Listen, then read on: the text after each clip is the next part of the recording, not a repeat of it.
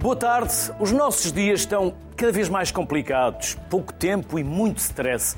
Como complemento, uma boa alimentação e exercício físico, podemos usar produtos úteis e aprovados por quem de direito. Suplementos, há muitos, por isso é importante saber o que nos faz bem, o que nos ajuda ou os perigos do que nos faz mal.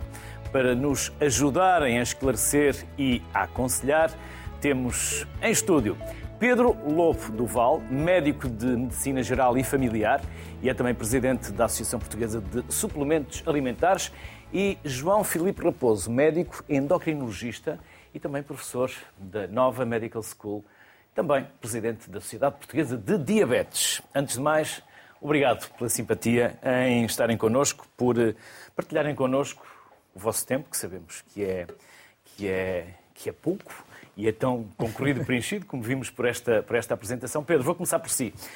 E vamos começar pelo que faz bem ou pelo que não faz tão bem. Vamos começar pelos suplementos no que fazem bem ou no que não fazem tão bem. Por onde é que começamos? Aqui quem manda são os convidados, por isso. Quer dizer, tudo faz bem. Tudo Vamos faz começar mal. então pelo que faz bem. O que faz bem, efetivamente, os suplementos forem utilizados coadjuvantes no benefício do nosso estado de saúde e, em alguns casos, na melhoria de emoções, de funcionamento do nosso organismo, etc., eu acho que, devidamente eh, utilizados, eh, só têm benefícios. Aliás, os, suplementos estão eh, legislados eh, pela comunidade, pela eh, comunidade europeia eh, com leis, eh, digamos, que de alguma forma podem proteger eh, o consumidor. Eu direi que se forem mal utilizados, se efetivamente eh, não forem, digamos, eh, aplicados à pessoa certa ou para eh, as necessidades que a pessoa tem, nas como tudo, é? como tudo, não, não são benéficos. Agora, o problema principal, na minha opinião, são aqueles suplementos que não são suplementos e que, efetivamente, acontece muito nas vendas pela internet. Principalmente de países onde, eh, que não pertencem à, à- União Europeia. Porque os que estão à venda, tanto em farmácias como lojas de produtos naturais ou outros locais, eh, efetivamente todos eles têm que ser notificados na DGAV, todos eles pela União GAV, que é a Europeia. Direção-Geral da Alimentação. da alimentação e veterinária. Só para quem estiver lá em casa, GAV e Ah, aliás, qualquer desses su- suplementos, antes eh, de serem lançados no mercado, obrigatoriamente por lei, têm que ser notificados. Se há alguma inconformidade, as autoridades normalmente alertam e não permitem. Ah, seja como for, ah, também, logo quando alguém quer lançar algum suplemento no mercado, seja para que finalidade for, ah, tem regras estritas quanto à sua composição, quanto à sua dosagem dos seus ingredientes. E alguns, por exemplo, o chá verde. O chá verde está regulamentado com uma lei que as catequinas só podem ter tantos miligramas. E que tem lá que está escrito. Só para dar um exemplo, ah, o arroz vermelho fermentado, a mesma coisa. A melatonina também. Ou seja, os suplementos não vêm à cabeça de alguém que os quer fabricar e que põe o que quiserem lá dentro. A saúde pública, na minha opinião, está, ah, ah, de alguma forma, salvaguardada. Claro que, quando não há fiscalização, como acontece, por exemplo, nos produtos que vêm pela internet, e isso não acontece só nos suplementos, nos medicamentos, ainda agora houve um trabalho feito, salvo até na RTP, em que eh, são, eh, digamos, encomendados eh, medicamentos proibidos em Portugal, por exemplo, para emagrecer, ou suplementos que tenham substâncias medicamentosas, isso aí, de facto, eh, é reprovável e não é aconselhável nem é benéfico para a saúde das pessoas. Agora, há bocado disse que o Ricardo, que parece que nos vai fazer companhia, tem uma inspeção da ASAI. As entidades oficiais portuguesas, nomeadamente, principalmente a ASAI, que é a polícia, eh, digamos, da alimentação e não só, e dos produtos de consumo, eh, tanto por diretiva própria como por eh, políticas da União Europeia, focando um aspecto ou outro, fazem essas inspeções e posso dizer, de fonte segura, até porque a associação a que eu pertenço foi convidada pela ASAI para o seu aniversário e a própria ASAI eh, tem essa estatística que efetivamente eh, procura de alguma forma, fiscalizar para ver se há, digamos, algo que não está, não está correto. Eu utilizo suplementos, recomendo suplementos, quando há, digamos, essa necessidade ou quando denuncia. Porque um, um dos problemas que acontece no geral, muitas vezes, e a comunicação social e os meus colegas, muitas vezes, é a automedicação com medicamentos, é o abuso de medicamentos, seja para o sistema nervoso, seja antibióticos, etc. E se calhar, em algumas fases iniciais, algum, seja lá, uma insónia ligeira, todos nós sabemos que a valeriana, que a passiflora, etc., pode ser interessante. Uh, por isso acho que os suplementos podem contribuir por uma abordagem mais natural, menos medicamentosa. O que não significa que os medicamentos façam uh, necessidade a todos nós e que tenham sofrido uma grande evolução e que nos dias de hoje os medicamentos salvam muitas pessoas. E não temos dúvida nenhuma a esse respeito. João, não seria expectável que encontrássemos tudo ou quase tudo na roda dos alimentos? É, pronto, esse é um bom ponto de partida para este papel dos suplementos. Ou, ou, seja, e o Luís começou na apresentação por dizer isto, com o pouco tempo que temos, com o stress da nossa vida, cada vez mais estamos cada vez tudo mais acelerado e, portanto, parece que esta necessidade dos suplementos vem colmatar aqui algumas falhas. Mas temos que saber se é realmente isso que nós queremos, em primeiro lugar, não é? Ou seja, se nós não temos tempo para comer de uma maneira saudável e ter acesso a todos os nutrientes que precisaríamos, é evidente que esta é a resposta. Como foi disse, os suplementos complementam aqui necessidades da nossa, que não vêm na nossa alimentação normal, podem otimizar aqui os nossos mecanismos de funcionamento do corpo, porque mesmo quando nós falamos dos valores normais de alguns nutrientes, alguns podem estar entre limites quase mínimos a limites máximos e, portanto, a nossa gama de funcionamento, o nosso organismo consegue funcionar dentro de uma gama dita normal, mas se estivermos muito perto dos limites inferiores, se calhar não funcionamos tão bem como se estivermos nos níveis médios ou mais altos. Os suplementos podem ter essa função. Mas, calhar, a questão que nós temos que começar aqui também é, é, é que as pessoas percebam realmente se têm ou não necessidade desse tipo de suplementos e para que fins, se têm com quem conseguem falar sobre esse assunto também, aquilo que aqui, da, enfim, como falamos da automedicação, falamos também muitas vezes aqui da, do uso indiscriminado ou mal aconselhado deste tipo de suplementos. E, especialmente, ainda há aqui um, um potencial perigo, que é a não, não se comunicar, por exemplo, ao seu médico, à equipa de saúde, que se está a tomar um, um determinado suplemento ou um conjunto de suplementos e para que fins é que está a tomar. No nosso país isto não é tão falado assim. Há países onde isto é muito assumido e nas conversas com os médicos as pessoas falam dos seus suplementos, do, do uso de produtos naturais, de enfim, de tudo aquilo que se percebe que pode de alguma maneira interagir com a nossa saúde. Uh, na nossa cultura, uh, provavelmente por razões de se achar que vai ser julgado na consulta médica e, portanto, não assumir que se eu digo ao meu médico que estou a tomar um outro produto, parece que eu não estou a acreditar na medicação que ele me está a prescrever e estou a ter outro tipo de ajuda. E, portanto, temos que desmistificar também este papel na nossa conversa, na nossa consulta, porque sabemos dos dados, enfim, do mercado que são tomados por uma percentagem larga da nossa população, em muitas idades, e, portanto, ter conversas francas com a equipa de saúde sobre a utilização desses suplementos, discutir da necessidade permanente, temporária, episódica de que tipo de suplementos, em função do tipo de alimento, de, de, de medicação que a pessoa faça, de, de momentos específicos da vida. Uh, enfim, no dia a dia as pessoas perguntam por causa do desporto, por causa, enfim, de alturas de crescimento, alturas de dor, alturas de, em que se toma algum tipo de medicação. Memória dos exames. Memória dos exames, exatamente, essa crítica também. Uh, e, portanto, é esse tipo de, de abordagem que é necessário ter, porque estamos a falar, na verdade, já se falou da, da tal de GAV, da Direção-Geral da Alimentação e Veterinária, que é diferente, não depende do Ministério da Saúde, não é, é, portanto, estamos na área da alimentação e veterinária. Mas a alimentação e a é outra, é saúde. É, mas isto, enfim, quando, é quase tudo quando, quando, estruturamos, na verdade, a organização de sistemas, às vezes há esta, estas coisas que às vezes não parecem tão lógicas, quando percebemos que a alimentação e os suplementos alimentares são críticos para a saúde. E, portanto, porque nós, na verdade, nos nossos sistemas ainda temos uma visão da saúde muito centrada na doença, não é? E, portanto, o nosso, quando falamos daquilo saúde que depende do Ministério da saúde, Saúde, é, falamos muito como é que nós lidamos com a doença, das equipas de saúde na gestão da doença e do medicamento. E os medicamentos são usados eventualmente para prevenir, mas são muito usados para tratar, controlar ou curar doenças. Enquanto os suplementos... dinheiros e os subsídios também são, são quantificados pela doença, não pela prevenção da saúde. Essa é a questão de como é que é nós um gerimos na sociedade e, e, leva exatamente à sua questão também inicial, se os suplementos são realmente necessários, porque se nós tivéssemos um modelo de sociedade que favorecia mais alimentação saudável, mais prática, por exemplo, da atividade física, enfim, eu sou endocrinologista e a área do excesso de peso, obesidade, diabetes, doenças cardiovasculares, estão aqui muito ligadas também.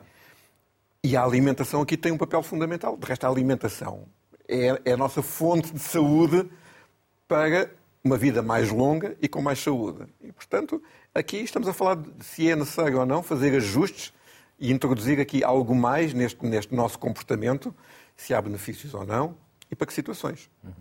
Pedro, há pouco falou, e de uma forma geral, julgo que eh, é consensual, que dificilmente nós teremos tanta segurança no que comemos do que acontece quando estamos na Europa. É um continente seguro. Há normas, há leis, há verificações, há campinhas que, que tocam, mas não tocam para esses, para esses um, sites, para esse marketing que, que escapa pela, pela, pela malha da, das normas. Como é que nós, eh, enquanto consumidores, o devemos fazer? Há algum selo, alguma garantia? A quem é que podemos recorrer para não estarmos eh, por um impulso de algo que nos aparece num feed de uma rede social? Eu, Olha, vou comprar. Eu direi que sim. Mas é preciso a pessoa ter alguma literacia do ponto de vista de busca. Portanto, começamos pela literacia, não é? Exatamente. Começamos por aquilo que estamos hoje Porque... aqui a fazer, que é dar conhecimento e Exatamente. esclarecimento, não é? Porque a EFSA, que é a Agência de Segurança Alimentar Europeia eh, até eh, publicou alegações de saúde, o que significa que acha que, por exemplo, a melatonina que ajuda no repouso, que o cálcio ajuda no metabolismo dos ossos, por exemplo, isso está aprovado. E os sites que têm sede em países da Europa, isso normalmente vem lá. Vem lá escrito, só que as pessoas ou por ignorância. Ou letras pequeninas ou lá muito para a eh, frente? Sim, normalmente. Quase como os contratos. É, é cá em baixo. É, é, cá em baixo e tem que se ir à procura quem, quem são, quem, o que é que é o site, etc. Porque e por isso é que estão lá em baixo, que é para não, não lá escrito.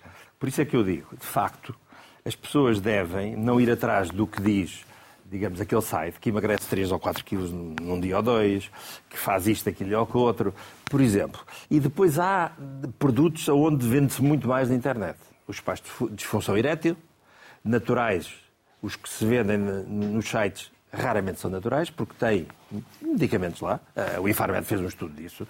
Eh, a televisão também publicou já isso. Há muitos falsos medicamentos, tanto falsos como não terem substâncias ativas, como terem substâncias não está lá mencionado. E nos suplementos acontece isso. Não é só dos medicamentos. Aliás, eh, a Interpol, etc., de vez em quando faz muitas campanhas. Por isso, aquilo que eu acho é que, em relação à internet, vejam-se o site. Eh, no caso de Portugal, são de empresas portuguesas. Não é estar em português.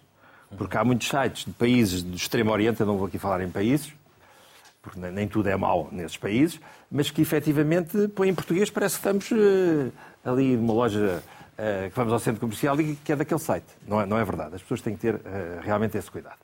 Porque se a legislação fosse realmente cumprida por todos os operadores, seja virtuais ou não, não havia risco. O risco é só quando a pessoa vai ao médico e não diz que está a tomar algo que o médico acha que não está a tomar e depois pode ter um efeito.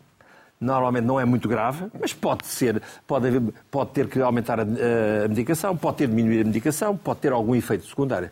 Eu também terei que dizer que, hoje em dia, como o uso de, de suplementos é muito frequente, 65% dos portugueses já tomaram suplementos.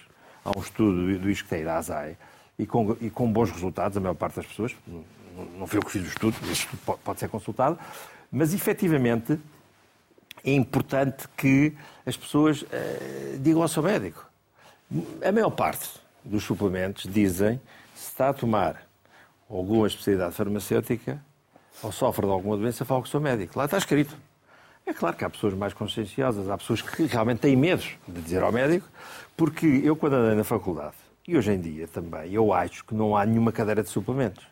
Porque os suplementos são nutrientes. Os suplementos são substâncias que podem ajudar efetivamente as pessoas. E se o médico não estudou, como eu não estudei tudo, evidentemente, há médicos que ah, está a tomar suplementos, deixe está a tomar suplementos. Há outros que dizem, ah, esse pode tomar aquele. E há outros que encolhem os ombros. Ou seja, por vezes também há alguma Mas, falta de literacia junto dos médicos? Eh, falta de conhecimento em termos de suplementos. Até porque, se nós fôssemos perceber quem é que deve uh, recomendar suplementos, claro que os médicos, sem dúvida, mas também os nutricionistas, que na sua faculdade, que eu saiba, têm muito pouco de suplementos. Porque os suplementos têm a ver, como disse aqui o meu colega João Raposo, eh, é como alimentos, são superalimentos. Claro que podemos dizer que há uns mais alimentos que outros, a vitamina D, a vitamina C, que entram dentro dos alimentos. E depois há outros, sei lá, como ehm, o arroz vermelho fermentado, a melatonina, já são, digamos, substâncias, embora naturais, mas que já não pertencem à nossa alimentação, já não é uma carência. Por exemplo, a vitamina D, 60 e tal por cento da população portuguesa tem falta de vitamina D. Nós estamos aqui dentro, não estamos a apanhar sol, as pessoas não trabalham na rua. E temos pessoas... tanto sol. E estamos, passamos o dia fechados. Exatamente. E por isso uh, há, há, certas carências. Mas há coisas que não é bem uma carência. É em situações de stress, e como disse muito bem, uh, que pode tomar um suplemento. Agora, Claro que os médicos devem saber, sim. Mas hoje em dia, eu não sei se disse isso há pouco, grande parte dos medicamentos na sua bula diz: olha, se está a beber sumo de toreja, se está a tomar erva de São João, se está não sei quê, não deve tomar esse medicamento ou para o suplemento. Eu acho que é por aí também que se tem que começar a literacia das pessoas. Porque os suplementos são úteis, mas não é. Há pessoas e pessoas. Há doenças e doenças. Há alimentações e alimentações. Isso eu acho que é fundamental para a pessoa tomar suplementos com segurança. João, aconselhados por médicos, eh, nutricionistas, e quando são apresentadores de televisão, ou por vezes até, não generalizando, PTs eh, nos ginásios, eh, Sim, sabemos que, E alguns na televisão para as pessoas mais idosas. De resto, a parte da. Enfim, eu acho que do sucesso de, de muitos suplementos tem. Enfim, não aparecem por acaso, aparecem exatamente associados a, a alguém que consegue influenciar massas e, e consegue fazer por simpatia, também para associarmos aquela imagem ao sucesso e que se consegue utilizar essas é o problema de, do, do, aconselhamento ser realmente apropriado ou não apropriado para quem está a ver, não é? Portanto, enfim, a maior parte dos suplementos não fará mal a ninguém, pode ou não ser utilizado uh, com maior ou menor sucesso, mas na verdade ter um aconselhamento individual é aquilo que nós hoje em dia gostamos que as pessoas tenham também. Não tem que ser realmente, enfim, e como foi dito, na, num curso de medicina hoje em dia, ainda hoje em dia há muito pouco de formação na área de, de, dos suplementos alimentares. Um, penso que um bocadinho mais na área da nutrição tem um bocadinho mais desse, mas há cursos de medicina noutros países onde existem exatamente uh, o estudo de, dos suplementos, de, dos produtos naturais, de, enfim, do, dos produtos derivados da utilização de, ervas e de, tudo aquilo que se utiliza também, às vezes, como para tratamento, suporte das pessoas em, em, momentos especiais. Nós não temos isso e por isso também é aquela questão que eu estava a dizer, que na consulta as pessoas não sentem à vontade, os dois lados não se sentem à vontade. É um, a pessoa que está a utilizar o suplemento não se sente à vontade a dizer que está a fazer, muitas vezes, e o outro lado às vezes nem pergunta também, porque depois não sabe bem o que é que há de fazer. E, portanto, e depois ao lado, imagino que vem com um rótulo de, de, dos suplementos que estão a tomar, onde vem uma lista de, de vários, de vários produtos é, pode, se eu não souber de todo o que é que está ali à minha frente, é uma demonstração de, da minha falta de conhecimento, que é muito difícil de assumir numa relação médico-doente do padrão clássico. E, portanto, quando se fala da literacia, temos que falar da literacia aqui dos dois lados, porque este é um nível. Não vale sequer a pena estar a dizer para as pessoas não tomarem suplementos, não é isso a mensagem sequer que se quer dar. E, portanto, estão presentes na nossa população. Uma boa parte da população tem, toma ou tomou ou toma eh, periodicamente suplementos. E, portanto, como é que nós encaixamos esses suplementos no nosso padrão? Como é que nós comunicamos facilmente o que tomamos ou não tomamos? Porque falamos, enfim, há um mercado mais regulado, menos regulado, mas há essas imagens que, que o Luís estava a falar, que, enfim, se aquele apresentador aconselha, se aquela pessoa que é conhecida. Por isso é que se empresta a credibilidade e a notoriedade de um apresentador. É, é, é, é, verdade, é verdade, mas não devia ser o suficiente para eu tomar uma iniciativa de fazer um suplemento, de tomar um suplemento. Eu tenho que o tomar porque se tenho, alguém me falou que é para a minha saúde dos ossos, eventualmente a minha saúde dos ossos pode precisar ou não, tal e qual como o outro que se vai tomar cálcio ou não. Uh, a, a, vitamina D que se falou e que, e que, temos aqui, enfim, e que descrevemos o déficit de vitamina D acentuado numa boa parte das populações, mas que vale a pena discutir também se, se é mesmo necessário, porquê e como, uh, e perceber se no resto da alimentação, neste caso a vitamina D, onde até há muita alimentação que já tem suplementação adicionada na alguma parte de vitamina D, isso vale a pena ou não? E esses assuntos deviam, termos, deviam ter conversas francas com. E, e estávamos a esquecer também de um, de um, elemento importante, e há pouco falou-se de onde é que também se encontramos suplementos, por exemplo, nas farmácias ou nos espaços de parafarmácia, que são interlocutores importantes também nesse processo, se estiverem devidamente treinados também, e portanto não é o papel simplesmente que nós e que na sociedade achamos que, enfim, que é o vendedor de suplemento, mas é alguém que pode ter o conhecimento adequado para fazer um aconselhamento adequado àquela pessoa. E, e é este espaço que nós queremos amiga... hoje em dia, porque ir à, in... ir à internet é razoavelmente fácil hoje para muitas pessoas. Nós, na nossa, enfim, agora classificamos tudo em níveis de literacia, não é? Da nossa literacia formal, da nossa literacia digital, da nossa liter... da numeracia. Uh, e, portanto, quando vamos à internet, nós não temos, a maior parte de nós não tem a capacidade de distinguir informação de qualidade e informação de pouca qualidade. E, portanto, também daí a importância de estarmos aqui, exatamente para que as pessoas, ao menos quando vão à procura, porque também vão à procura de certeza, tenham instrumentos para perceber que, de onde é que estão a fonte daquelas informações. Há também muita fraude nesse tipo de informação que se passa hoje em dia, infelizmente. Como foi dito, a maior parte das pessoas, felizmente, não tem consequências por tomar esses, eh, esse suplemento, mesmo que não lhe fosse a coisa mais necessária daquele momento. Eh, enfim, estamos a falar de, de produtos que, enfim, que têm uma gama de segurança muito alta uhum. e para aí estarem aprovados, não devem ser confundidos todo com medicamentos, e já foi dito isso aqui, mas vale a pena sempre reforçar, porque muitas vezes as pessoas também associam porque é vendido em espaços de saúde, como uma farmácia onde se vendem medicamentos.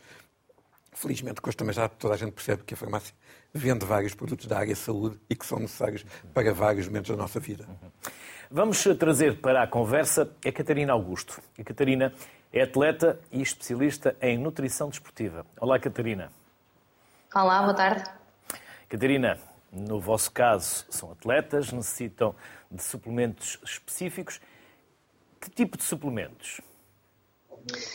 Na verdade, queria começar por dizer que a base, mesmo na nutrição, no desporto, eh, será sempre assente numa alimentação equilibrada. Que, ao contrário daquilo que muitas pessoas pensam relativamente à nutrição no desporto, que o ponto mais importante é a suplementação, na verdade há todo um registro eh, de energia, de distribuição de macronutrientes que deve ser respeitado e que uh, quando existe uh, a necessidade, seja por identificação de um déficit de um micronutriente, por exemplo, ou por uh, uma exigência fisiológica ou por uma questão de performance, então aí são equacionados então a utilização de suplementos alimentares. Mas a serem equacionados, e falo enquanto não só atleta, mas principalmente enquanto nutricionista, estes suplementos devem ser, claro, enquadrados num registro de certificação antidoping que nos salvaguarde a segurança deste mesmo suplemento, porque não será apenas uh, ele estar produzido uh, num, num, país da União Europeia, mas também garantir que existem estas certificações uh, que nos garantem que não existem contaminações adicionais dos suplementos. Catarina, e quando é necessário criar mais massa muscular? Uhum. Na verdade, quando é necessário criar mais massa muscular, o ponto assente será mesmo alimentação e treino.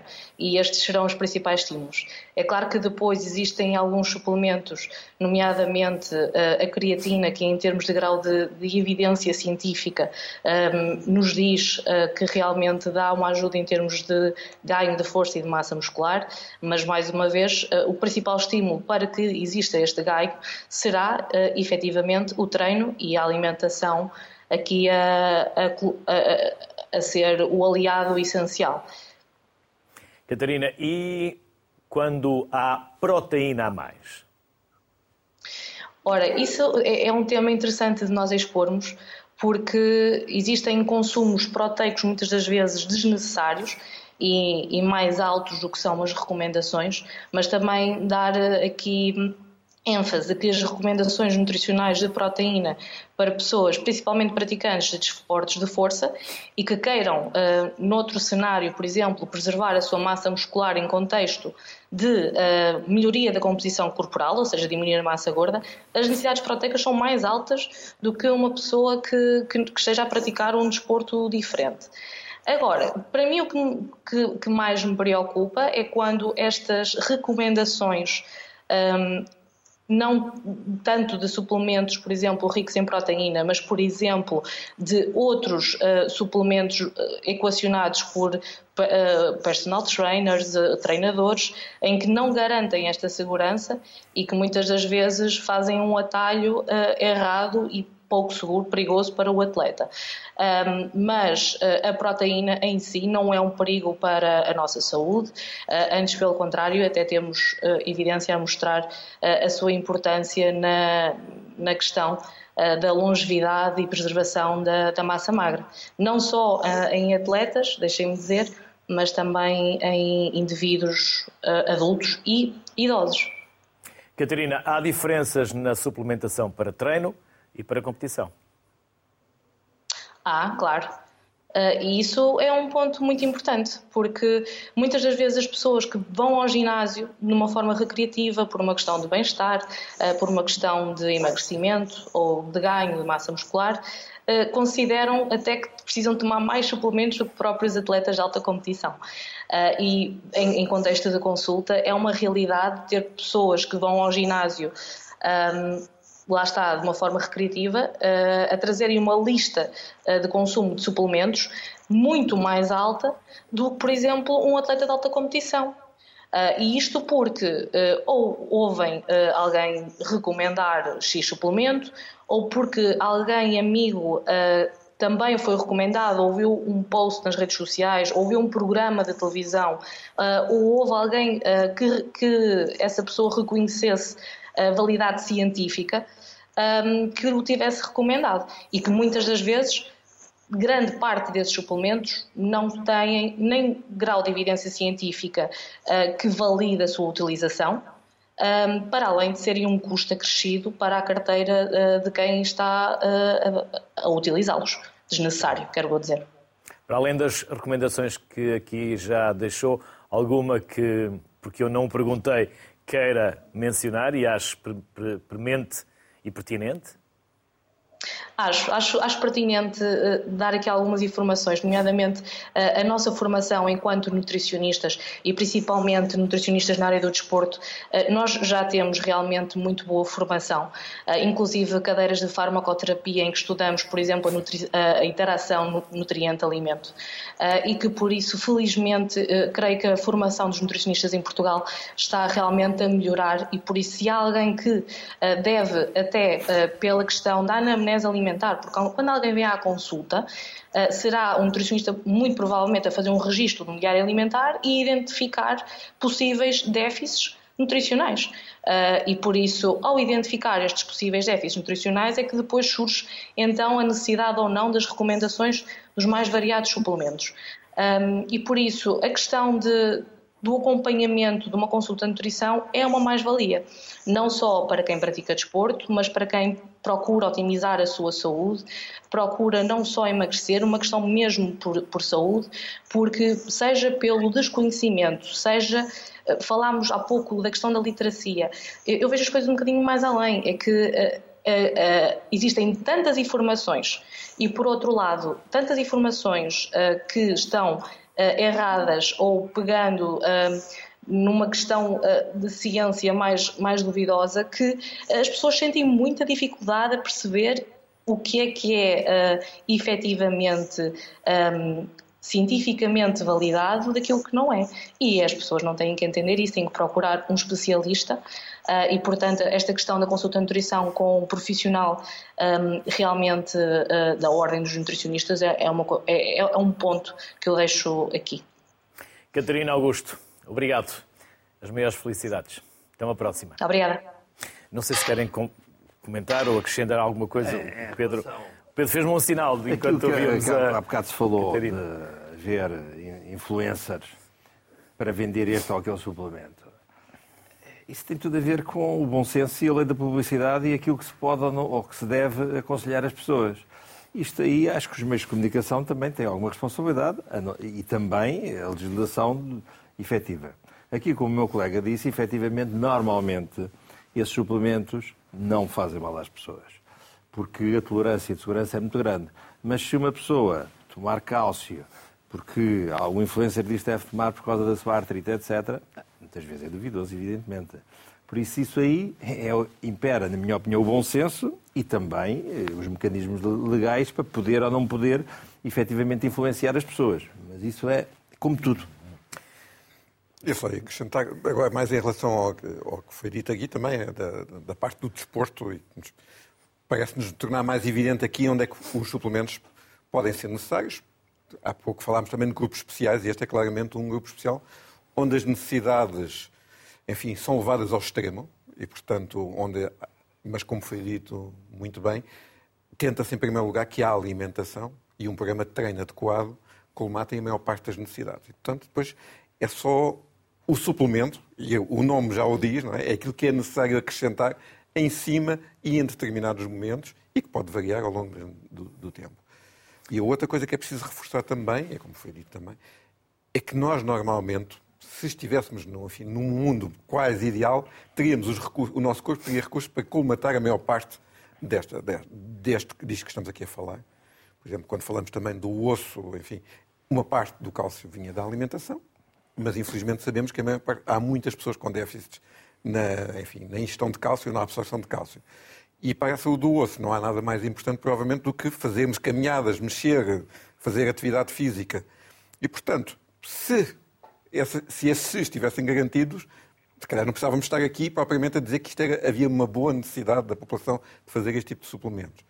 E, portanto, novamente, temos que pensar sempre neste balanço, ou seja, há soluções, mas temos que perceber também nas causas se nós temos capacidade ou não de mobilizar as pessoas para fazerem de modo diferente, para utilizarmos este tipo de produtos e outros, e os medicamentos, e, portanto, estamos a falar, na verdade, na saúde e, portanto, nas várias áreas da saúde, mantermos bem evitarmos doença e é todo aqui um ciclo de saúde que nós compartimentamos nesta, enfim, porque nos dá jeito em termos de organização de sociedade, mas temos que pensar em primeiro lugar que, enfim, nós queremos ter desde as crianças a fazer atividade física, ter uma alimentação saudável, por várias razões, para que quando chegarem a uma determinada idade estejam, continuem saudáveis, quando estiverem mais velhos tenham ossos que estão francamente fortes e que é preciso só colmatar com algum, em períodos de doença, em períodos de as pessoas estarem acamadas, e, portanto, precisamos realmente ter uma reflexão um bocadinho mais ampla do que pensarmos que estamos a atuar permanentemente a tapar alguns buracos das nossas vidas e, infelizmente, como o Luís disse na abertura,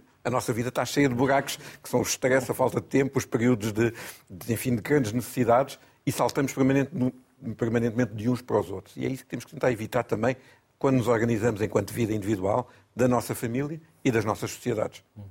Pedro, Pedro Lobo Duval, e os produtos naturais? algas, dizem, vem de onde? Como, como se processa este caminho até, até Vamos lá ver. chegar ao Não há termos perfeitos. Quando se fala em suplementos, na teoria é algo para suplementar a alimentação. Mas quando tomamos uma valeriana, ou uma melatonina, ou uma curcumina, por exemplo, não estamos a falar bem de uma suplementação. Não podemos falar em medicamentos, mas vem, vem logo à bala o, o termo produtos naturais. E o produto natural, na sua essência, é extraído de alguma fonte natural ou é parecido com a fonte natural. E, de facto, antes de ver na Europa a lei dos food supplements, porque os suplementos são suplementos alimentares, de facto, a DGAV é o responsável em Portugal pelos suplementos alimentares, assim como em, salvo erro, 80% ou 90% dos países da Europa não estão ligados ao Ministério da Saúde. Porque o Ministério da Saúde são medicamentos, dispositivos médicos, e Farmed, estou a dizer Ministério da Saúde, eh, e também tem lá a cosmética. Mas os suplementos não estão na maior parte dos países. Por isso, realmente, eles são encarados como ou superalimentos, ou, ou suplementos de alimentação, ou nutrientes que, em alguns casos, eu não sou a favor disso, mas porque não é sempre, em alguns casos, têm a ver com alguma alimentação que nós ingerimos, sei lá, a vitamina D A nos alimentos. A maior parte das vezes é que não chega. Mas há outros uh, suplementos que são os chamados produtos naturais. Seja em, em tisanas, seja em cápsulas, seja em xaropes, etc., para ajudar o nosso metabolismo e nós estarmos melhor. Sei lá, nós, por exemplo, antes de tomar uma benzodiazepina, um ansiolítico, etc., se tomarmos uma valeriana uma passiflora numa fase inicial, até mesmo para a própria depressão. Existem uh, erva de São João, por exemplo, uh, existem os tais chamados produtos naturais, que são suplementos, que podem ajudar, digamos, na nossa, no nosso bem-estar, se assim se pode dizer. João Filipe, quando falamos de dietas, podemos estar a falar de um tipo de alimentação que está a tirar alguma coisa ao nosso corpo que talvez venha a fazer falta, ou até mesmo algo que venha a mexer com o nosso metabolismo, a acelerá-lo e dar-nos cabo aqui da, da borboleta, da tiroide. Da tiroide. É, quando há pouco já introduzimos aqui o tema de, alguns grupos especiais, um dos grupos chegam disposto, o outro grupo pode ser quando as pessoas a fazer algum programa alimentar mais restritivo, por opção, porque querem emagrecer, ou, como, enfim, que está cada vez mais popular, a parte de alimentações à base de plantas, portanto, veganos, vegetarianismo, onde eventualmente pode haver aqui algumas carências também, de, de, estão descritas algumas carências, e onde pode fazer sentido fazer alguns suplementos. À medida que, que estes padrões alimentares são cada vez mais difundidos, também os produtos que as pessoas utilizam na sua alimentação acabam muitas vezes por ter também ser suplementados, e se verificarmos bem, quem hoje em dia fizer uma alimentação vegetariana pode muitas vezes já ter à sua disposição os alimentos já com a suplementação lá e, portanto, já não pode não ser necessário fazer um suplemento extra. Um, a parte da tiroideia é um bom exemplo também para se falar, às vezes, deste, do que é que foi esta evolução de produtos naturais para um medicamento. Há umas, muitas décadas atrás, quando as pessoas não tinham tiroide, a tiroide não estava a funcionar, aquilo que nós chamamos hipotiroidismo, tomavam-se, enfim, derivados de, de tiroide de animais, que é o, a hormona tiroideia onde ela estava, e, portanto, chamaríamos aí um produto natural. Hoje em dia conseguiu-se evoluir e fabrica-se a hormona tiroideia, por processo de síntese química, é a mesma hormona tiroideia. Percebe-se aqui um bocadinho quão frágil às vezes são estas limitações entre o que é que foi uma evolução de um produto natural para um produto dito químico. É melhor um do que o outro? Eu aqui provavelmente consigo dizer sem dúvida que eu prefiro um medicamento que sei exatamente a quantidade de hormona tiroideia que lá está, sei os testes que foram feitos. Para quem tem, por exemplo, hipertiroidismo, quem tem, necessário, quem depois hiper... do tratamento, se tirar a tiroide ou se, tirar a tiroide, vai, ter que fazer um, vai ter que fazer a medicação. Não vale a pena estarmos a pensar em suplementos de, de, produtos de todo e tem que fazer um medicamento. Eu sei, eu estou a falar de experiência própria. Pronto. Hipertiroidismo. E, portanto, aí é um dos casos. O hipertiroidismo é o contrário.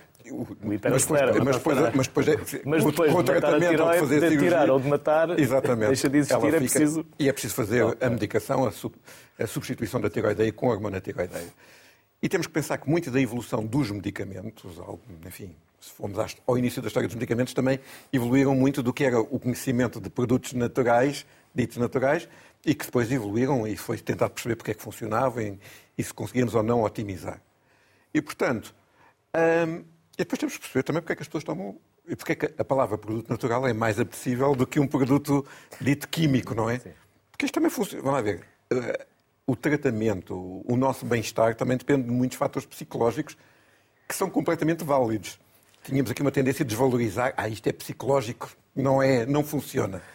Todas essas dimensões são importantes para os nossos processos de bem-estar, de cura e de controle.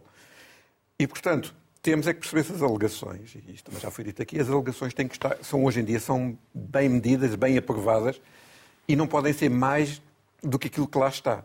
E as pessoas têm que ler bem o que é que lá está escrito e não ouvir que alguém disse que isto é bom e que serve para curar, serve para ajudar o tratamento, serve para não sei quanto. Normalmente não é essa a mensagem que lá está. E garanto que as mensagens que estão, enfim, nos suplementos, nos produtos naturais, são cada vez mais controladas, mais adequadas e, portanto, as pessoas têm que procurar mesmo a informação certa. Vamos ainda também por Skype trazer para a conversa a Maria Moreno, que é psiquiatra na Fisio Gaspar. Olá, Maria. Como estávamos Olá, aqui a dizer, não podemos separar a cabeça do resto do corpo. Pois, sem dúvida. um, e, e, eu acho que aqui já foi dita muita coisa pertinente. Um, hoje em dia nós temos aqui um bocadinho esta, esta grande corrida aos suplementos, sempre que existe aqui uh, a questão da doença mental. Uh, e isto parte aqui tudo aqui um bocadinho a partir da grande máxima, que nós sabemos que de facto a falta de nutrientes essenciais pode contribuir para o aparecimento de problemas de saúde mental. e se por um lado muitas vezes eles são um bocadinho procurados no sentido de, de serem adjuvantes no tratamento da doença mental, nomeadamente por exemplo da depressão, um, por outro lado, temos aqui também pessoas que os procuram um bocadinho uh, por esta grande promessa uh, de tratar a doença mental de uma forma natural uh, e que esteja um bocadinho desligada do estigma enorme que há relativamente aos medicamentos psiquiátricos e aos efeitos adversos um, que são muito piores Uh, uh, são, são, são, conhecidos como sendo muito piores junto, junto, da população do que, do que muitas vezes de facto são. Maria, quais são, que tipo de suplementos existem no mercado para uh, doenças mentais? Eh, pronto, nós temos diferentes tipos de suplementos. Uh, por um lado, uh, temos, e já foi aqui um bocadinho falado, os suplementos como as vitaminas, os minerais.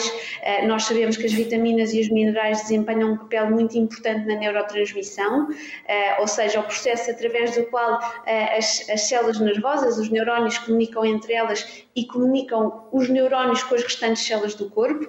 portanto, se tivermos déficits a nível das vitaminas e dos minerais essenciais, nós vamos ter déficits a níveis de neurotransmissão. Uh, temos um segundo grupo que também já foi aqui um bocadinho referido, uh, que são aquelas substâncias que de facto conseguem aliviar algum tipo de sintomas, como sejam a melatonina, a valeriana.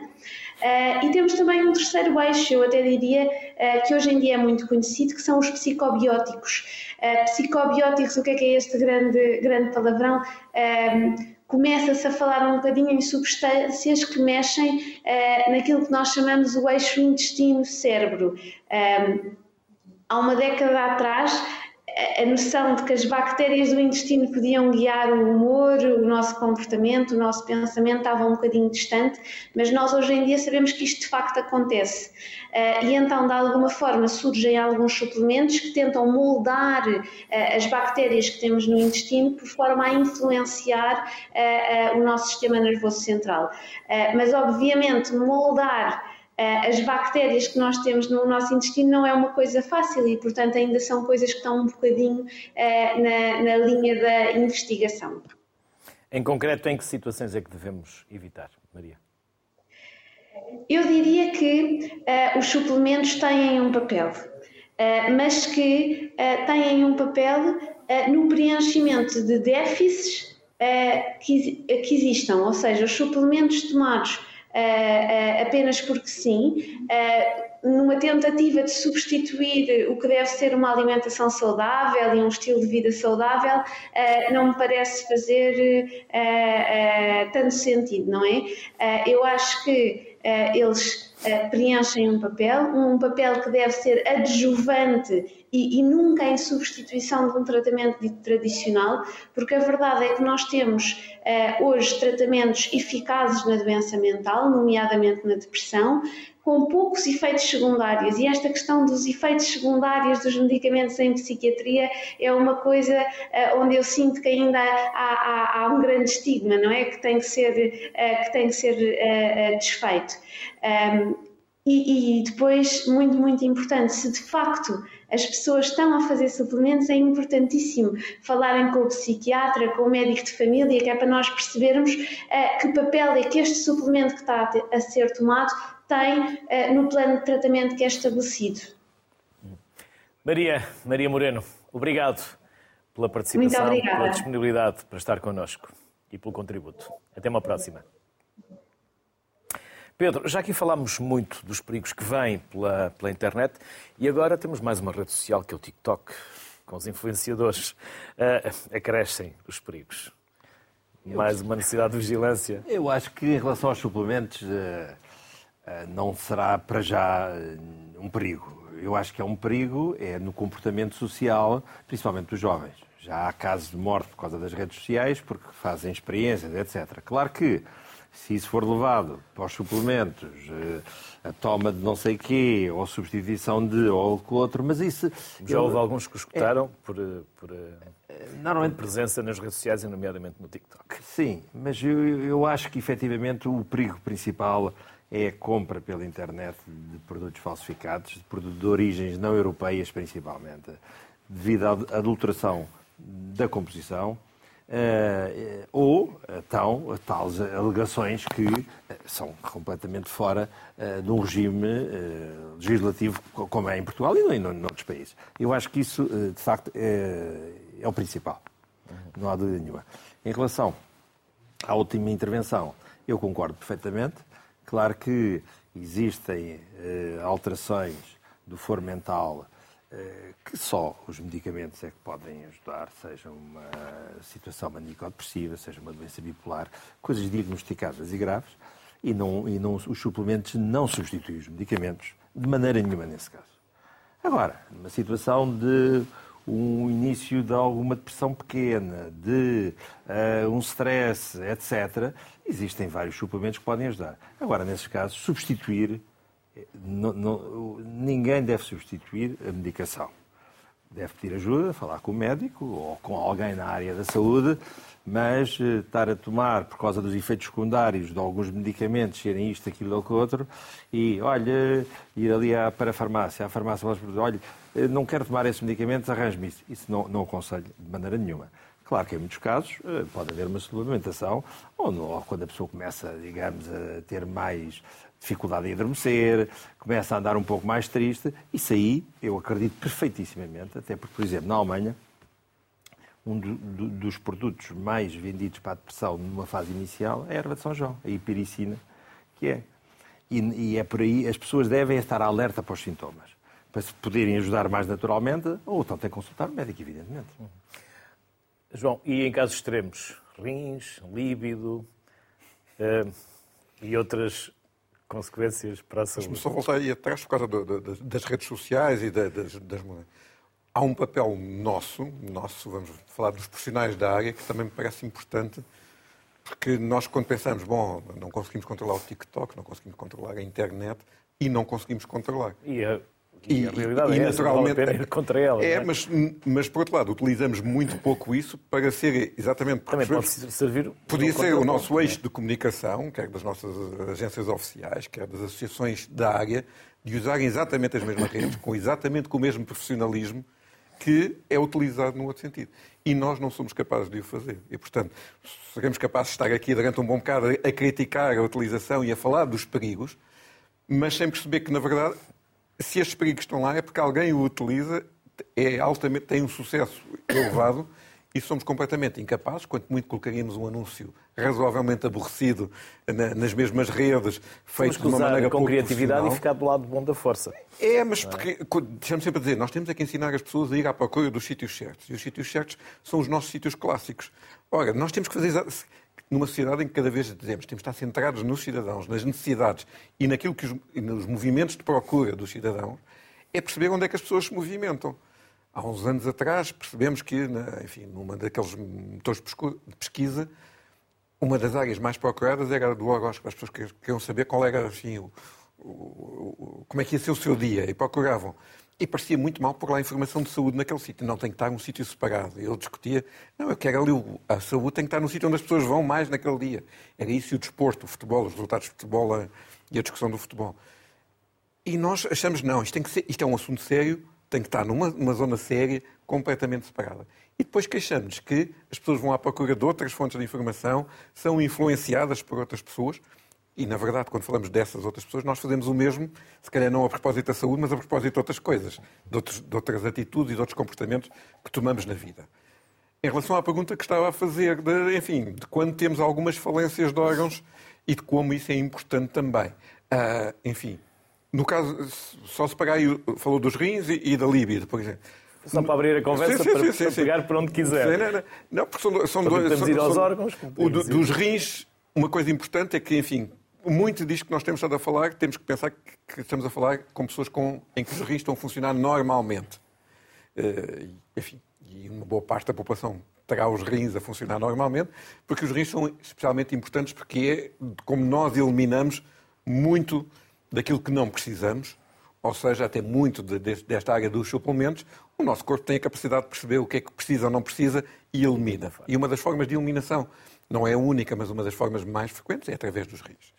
E, portanto, quem tiver problemas de alguma falência renal, é, e são as pessoas especialmente importantes para discutir realmente se aquele suplemento é indicado, mesmo que tenham falado que é bom para os rins, mas que vale a pena discutir mesmo isso para quem acompanha o seu funcionamento dos rins. A outra área da líbido é especialmente importante, novamente, porque entramos naquela área onde nós temos muito pouca vontade para falar com, com pouca gente. E, portanto, e aí é onde a área da comunicação, novamente, uma comunicação, digamos, ilegal ou das outras fontes. Há hoje em dia, se a pessoa procurar, tenho problemas nesta área, onde é que eu vou procurar informação? Talvez discuta, já se discute mais, acho eu, com as equipas de saúde também, até porque apareceram soluções, enfim, medicamentosas que facilitaram este processo. Mas, eh, enfim, que o meu colega poderá dizer, mas a procura de produtos e de soluções entre produtos naturais e suplementos nesta área da, da, da sexualidade é francamente muito procurada. E, e, eventualmente há aqui alguns produtos também que podem ajudar. É novamente uma área onde a parte psicológica uh, é muito relevante também, especialmente na parte da sexualidade masculina, onde, enfim, uh, se um homem acha que isto não está a funcionar tão bem, e se estou a tomar um suplemento, isto já me vai ajudar e quase certeza já vai ter uma ajuda. Quanto mais não seja, e volto a dizer, mas o mais não seja, não quer que tenha aqui nenhum juízo depreciativo, é porque é importante para aquele momento que haja aqui um reforço positivo da minha capacidade de agir e de ter uma melhor sexualidade, e isso ser algo que é importante de fazer. Mas, novamente, acho que tem que ser um assunto que a pessoa tenha a abertura para falar com quem sabe, e especialmente nessa área, porque sabendo que é uma área de difícil comunicação, as pessoas procuram, é uma das áreas onde as pessoas vão procurar mais outras soluções que fogem completamente ao mercado regulado do medicamento e ao mercado regulado dos suplementos. Pedro. É verdade. Ah, de facto, ah, eu posso dizer que ah, uma franja grande das pessoas que tomam suplementos é por causa da disfunção erétil, é por causa da sua performance sexual. Claro que existem medicamentos, aí há 25 anos ou coisa parecida não haviam, há o Viagra, que toda a gente sabe, mas há outras substâncias muito afins que, em muitos casos, dão uh, bons resultados. Uh, e, de facto, por outro lado, também há uma procura de suplementos, porque quem sofre do coração diz que não pode tomar esses produtos, etc. Não é bem verdade mas efetivamente eh, são medicamentos. E o nome como medicamento é, é, pode ter efeitos secundários, mas o benefício é, é, melhor, mas isso tem que ser avaliado pelo médico. Quanto aos suplementos, pois claro, existem, uh, não é para todas as pessoas que têm disfunção erétil, mas uh, um picnogenol, por exemplo, uma arginina, até a própria maca, etc., não tem efeitos secundários do ponto de vista cardíaco, etc., mas que não serve uh, para todas as pessoas. Agora, o problema é quando se compra e não se vai a uma loja de produtos naturais, não se vai à farmácia, não se vai para a farmácia, porque aí os produtos, na teoria, e digamos 99,9%, têm ingredientes autorizados, têm, digamos, as menções autorizadas. Agora, somos para a internet e diz que aumenta o tamanho uh, do pênis, que fica um super-homem, não sei o quê, e depois, de facto, em alguns casos é verdade, mas tem lá medicamentos, isso aí é que não é de maneira nenhuma indicado. E é Deixa indicar. Diga, diga. Quer, em relação sim, sim. aos rins, é como insuficiência hepática, insuficiência renal. Eh, as pessoas, à medida que vão tendo mais idade, as pessoas, felizmente, vive-se mais, para o bom e para o mal. Eh, e claro, quando há outras eh, patologias associadas, é bom falar com o médico ao perceber se o suplemento é indicado ou não é. Claro que a maior parte é uma grande tolerância. Mas nesses casos é, é, é bom, digamos, a pessoa aconselhar-se. Vamos trazer à conversa o Ricardo Leite que é farmacêutico e diretor técnico. Olá, Ricardo. Ricardo, vamos ao enquadramento legal, Portugal, Europa, para onde quer começar? Muito bem. Eh, eu começava eh, até por referir, eh, não consegui acompanhar desde o início esse interessante debate, porque estava justamente aqui na empresa com uma fiscalização da ASAI. E, portanto, o primeiro paradigma que cai um bocado sobre terra é exatamente esse, que parece que não se fiscaliza a área. Isso não é bem verdade. Eu costumo dizer que, para o bem e para o mal, nós estamos na comunidade europeia E hoje em dia, aquilo que nós temos em Portugal para definir medicamentos, suplementos alimentares, produtos cosméticos, dispositivos médicos e tantos outros produtos que muitas vezes têm uma fronteira muito ténue, Uh, resultam de diretivas comunitárias, resulta de uh, legislação que é produzida a nível da Comunidade Europeia e que o nosso país adota por via das diretivas ou então são impostas diretamente por via do regulamento comunitário, que são legislações que não carecem de transcrição por direito interno. tudo aquilo que nós referimos relativamente à colocação no mercado, às ditas alegações de saúde, ainda está em discussões algumas doses, doses de segurança, são realidades que existem no contexto europeu. E, portanto, aquilo que nós podemos comparar é aquilo que se passa, uh, ou que encontramos cá em Portugal, encontramos em Espanha, em Itália. Uh, há pequenas diferenças de país por, para país, ténues, mas existem. tal como existe, por exemplo, no medicamento. há medicamentos que são de venda livre em Portugal e que em Espanha são sujeitos à receita médica obrigatória, por exemplo, e vice-versa. no caso do suplemento alimentar, há algumas uh, barreiras, por exemplo, que existem na Itália relativamente a algumas dosagens e que em Portugal é possível encontrar, mas grosso modo uh, partimos de uma, de, uma, de uma mesma base, cada vez mais harmonizada e cada vez mais complexa.